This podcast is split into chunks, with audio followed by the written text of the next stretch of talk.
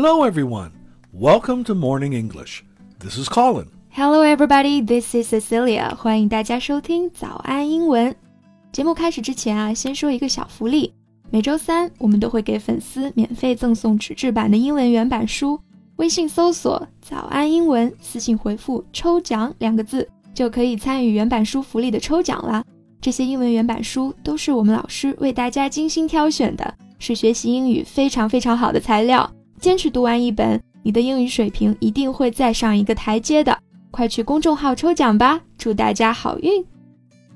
So, Cecilia, how was your weekend? Not bad. I slept in, cleaned the house, and saw a really great film. how come every time I ask you this question, I get the same answer? Because I'm a boring person, I guess. I don't have many hobbies except watching movies. Hmm, okay, so how was the film you saw? Not bad either. Kind of a rare, nice surprise amidst all the recent Chinese theatrical releases. It's called The Eleventh Chapter.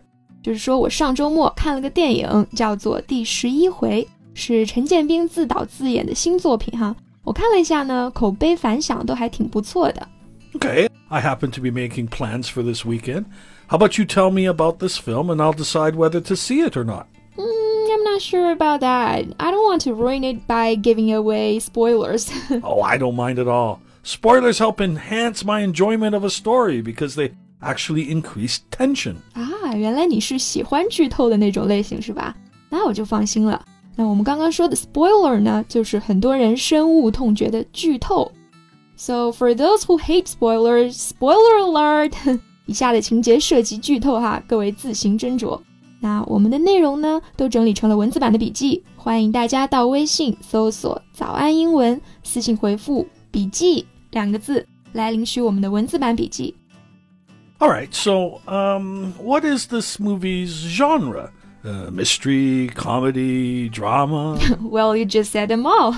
那这部电影呢，它就是一个剧情片，但是呢，兼具了悬疑和黑色喜剧的色彩哈。大家呢都知道，mystery 有神秘的意思。 那它在表示戏剧类型的时候呢，就代表我们说的这种悬疑片。Great, I love a mystery. I don't want to catch some rom com with like Max. That's a picture I would love to see. So you're going with Max? Hmm. What? Nothing. 我只是在想他会不会喜欢这个电影啊。Maybe you can tell him the story first. All right. The film revolves around a man who must attempt to clear his name after a theater puts on a play that accuses him of committing a 30-year-old murder。就是讲这个电影的主角叫马弗里哈，三十年前呢，他曾经卷入到一桩拖拉机杀人案当中。那这个谋杀案要改编成一个新的舞台剧了，马弗里就不干了，他就跟这个剧院闹，要给自己翻案证明。So to express the meaning 证明 we can use the term clear one's name. Right. Clear one's name 就表示洗刷某人的污名，还某人清白的意思。那这个马弗里呢，想要洗刷自己的罪名，声称当年所谓的谋杀案只是一个意外，就是拖拉机的刹车失灵了。So did he commit the murder or not? This is just a cover up, right? Mm, the truth is, he didn't. There was a cover up, but he wasn't trying to cover up his crime, but to cover up the fact that he didn't commit a crime. Uh, okay, I'm all befuddled now. 把你说糊涂了是吧？那糊涂的、迷糊的，我们可以用 befuddled 这个词来表示。刚刚说了好几个 cover up，确实有点绕哈。这个 cover up 我们用来表示隐藏某事、掩盖某事，一般呢都是一些不好的事情，像过失啦、罪行这类。 那用个连字符把这两个单词连起来，就变成了一个名词，表示对罪行错误的掩盖。So you're saying that he lied to people so that they will believe his intention of killing the people. right. And it brought him 15 years in prison.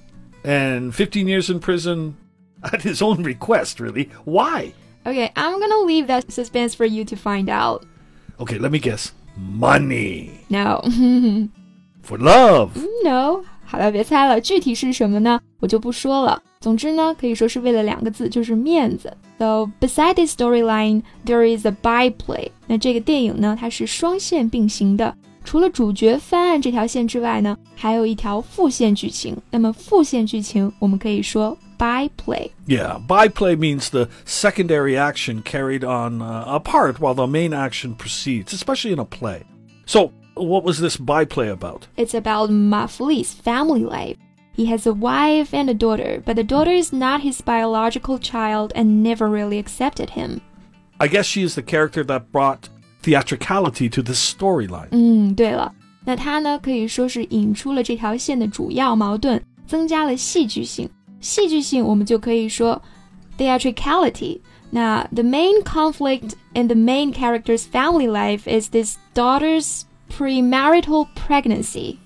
Premarital means happening at some time before someone gets married. 没错，那这个 premarital 就表示婚前的，所以 premarital pregnancy 就是指未婚先孕。So this premarital pregnancy of the daughter must have been a huge blow to the family, right? Yeah, so huge that the mother started to stuff a pillow under her own shirt to pretend that she is the one that was pregnant.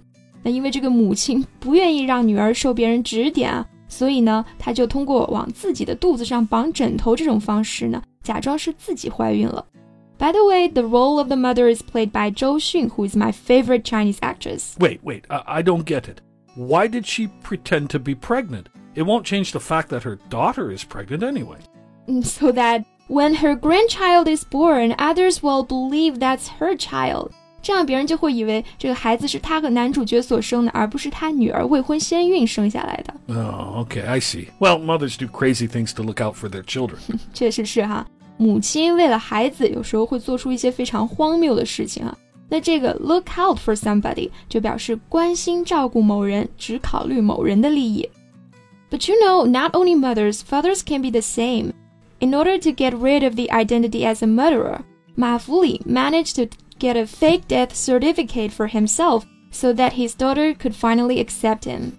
Cecilia, as you talk about it, I just can't help wondering how to describe this film to Max.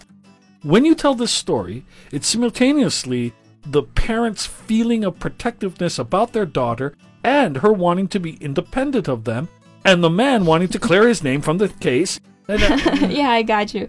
It feels like the director has so much to say at the same time. Yeah. What is the main idea that you got from this film? You know, it's really hard to paint it down. 很难确切的去表达这个电影所谓的主旨是什么哈。那这个 paint down 就表示确切的说明某事。那如果一定要说的话，I think it's a film that battles the meaning of truth and the blurry schism between art and life. Schism 就表示分裂。 其实有点罗生门的意思哈，它涉及了一个对真相的探讨，同时呢，展现了艺术和生活之间的界限其实是可以很模糊的。Got it. So it's about the forever entangled relationship between theatrical art and life. Exactly. So, are you going to see it? Yeah, why not? Great. Tell me how you like it next week. 那不知道大家有没有看过这个电影啊？如果有看过的朋友呢，可以在评论里和我们交流下你的看法。 那最后再告诉大家一个好消息，最近我们还有一个早安英文会员的免费体验活动，就是把我们价值九千九百八十元的会员课免费开放给大家。同时呢，还有一个专属学习社群，创始人艾伦老师在群里带大家一起学习七天。这个活动啊，特别适合真的想提高英语水平的同学，限量两百个名额，想报名免费体验的，赶紧微信搜索“早安英文”公众号，回复数字八八八就可以加入了。So thanks for listening. This is Colin. This is Cecilia. See you next time. Bye. Bye.